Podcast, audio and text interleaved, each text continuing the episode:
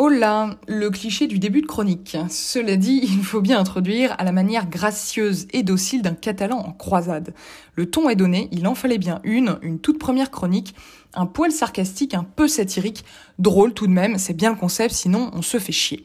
Alors aujourd'hui, je vais parler un peu de mon expérience à l'étranger, parce que oui, c'est bien beau de voyager, de s'enquiller des heures d'avion, des sueurs froides, des stress d'insécurité, et des kilos qu'on prend, qu'on perd, qu'on prend, qu'on perd vite, trop vite, en Angleterre par exemple. Mais là, je vais vous parler un peu de l'Espagne. Ce pays qui ne m'attirait pas du tout initialement, et qui en fait, après sept mois de résidence là-bas, ne m'attire toujours pas plus. Outre les tapas, les gin toniques et le soleil récurrent, et oui, vous vous attendiez sûrement à ce que je dise sangria, eh bien non. Mon côté chieuse, contradictoire, n'abdiquera pas dans votre sens, et puis bon, je ne suis plus vraiment une touriste. Hein. Je suis une résidente, un peu clandestine quand même, sans parler un mot d'espagnol, mais résidente tout de même. Si je paye un loyer au black néanmoins, je le paye, et à ce prix-là, je m'octroie une sorte de double nationalité euh, française, euh, française en Espagne. Parce que oui, j'avais pas prévu tout ça, alors comme dirait Joseph Campbell, me demandez pas qui c'est, je l'ai vu dans une citation d'un livre de Dan Brown, et ma curiosité s'arrête en général au titre ou à la préface. Déjà, gros effort de fait. Ne nous éparpillons pas, nous ne sommes pas catalans après tout. Comme dirait Joseph Campbell, il faut être prêt à se débarrasser de la vie qu'on a prévue pour avoir la vie qui nous attend.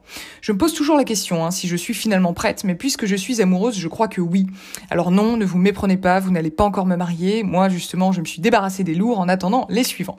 Et visiblement, la vie qui m'attend, elle doit se dérouler en Espagne, ou tout du moins à Barcelone.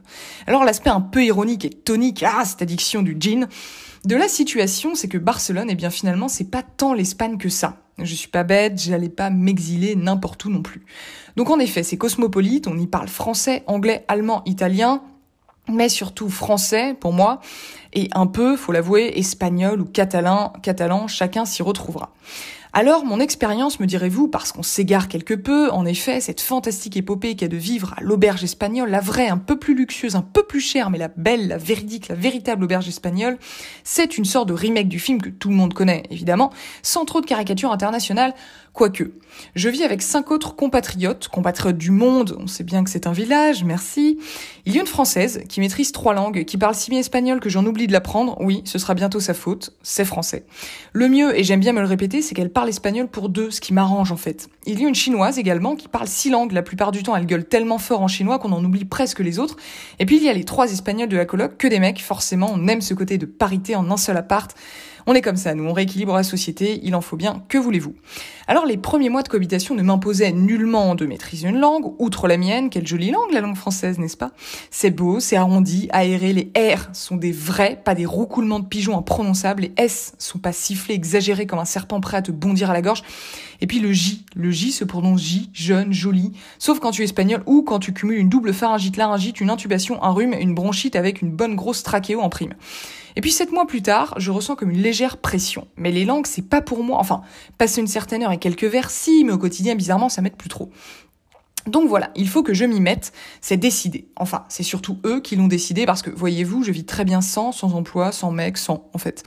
Et quand je rentre au pays, au bled comme on dit, et qu'on me demande avec un ton de challenge, et du coup, euh, tu parles espagnol, de un, j'ai toujours l'impression qu'on m'attaque, et de deux, en fait, on m'attaque un peu parce que j'ai pas vraisemblablement envie de parler. Parfois, j'aimerais juste répondre, il ne parle pas très bien ou un petit peu, mais c'est moins difficile. Il y a plan las palabras, mais il aime beaucoup, c'est très joli. Mais visiblement, ça donne un côté raciste à mon propos. Les gens n'ont plus une once d'humour et euh, comme je suis pas raciste, ça devient gênant. Voilà. Aujourd'hui, je suis punie. Alors, avant, on parlait anglais ou français, j'adorais. Et puis là, je vous jure, certains se reprennent, ils me disent hello, puis oh, qu'est-ce D'un ton joué à l'espagnol, et moi, française, pensez-vous, je réprimande un courtois.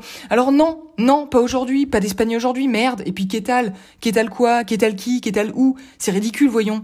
C'est d'un illogisme quand tu analyses bien. Par exemple, prenons Buenos Dias. Donc déjà, tu dis bonjour, ça sent propre, hein, mais ils te mettent un mot masculin et l'autre au féminin le tout au pluriel alors qu'on te salue juste pour la journée. Sauf s'ils anticipent un peu pour la semaine à venir, ce dont je doute fort au vu de leur situation économique.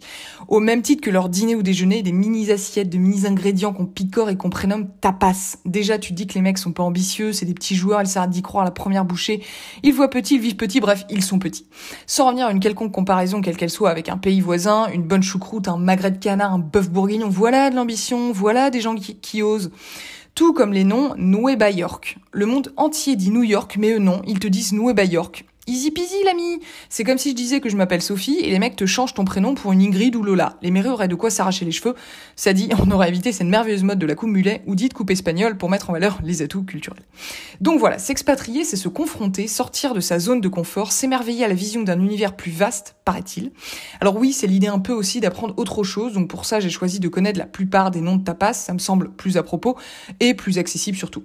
Parce qu'après tout, le plus important dans un pays, après la maîtrise ou non de la langue, c'est bien la culture, et la leur, il faut reconnaître, elle est délectable. Après quelques courtes et petites minutes à taquiner les Espagnols, oh, un petit peu, cette susceptibilité latine, oh, il faut néanmoins leur concéder qu'ils ont le sens de la fête, le sens de la vie, le sens de l'amour et de l'humour, je leur souhaite, bien que je reste persuadé que le soleil y joue pour beaucoup. Balance le climat de l'Espagne sur la banquise et Esquimaux, tu vois, ils vont tout de suite m'en faire la gueule. Allons bon, mon problème pourtant c'est que Barcelone est magique, presque irréel, et les gens qu'on y rencontre sont tout aussi incroyables. Cette ville met en évidence la bonté, la générosité, et l'on y vit de manière exquise. C'est un peu comme si on prenait l'apéro tous les jours et à tout moment. On apprécie flâner dans ces larges avenues, prendre un verre en terrasse ou aller simplement se promener en bord de mer. Tout est accessible, la politesse est de rigueur, la bienveillance aussi. Pour nous autres Français, pire, Parisiens, Barcelone c'est notre Eldorado à nous. Et je vous mets au défi de le nier, on y va pour un stage, une mission, un CDD, et on souhaite y vivre au moins une éternité. On s'en lasse difficilement et elle nous manque inlassablement. Cette chronique est un doux hommage à cette ville que j'espère côtoyer encore bien des années et une ode à l'amitié pour des rencontres que je souhaite prolonger. Et comme je me cite, que la tempête gronde, que le vent se lève et que l'orage tonne, tu restes belle, notre ville, notre Barcelone.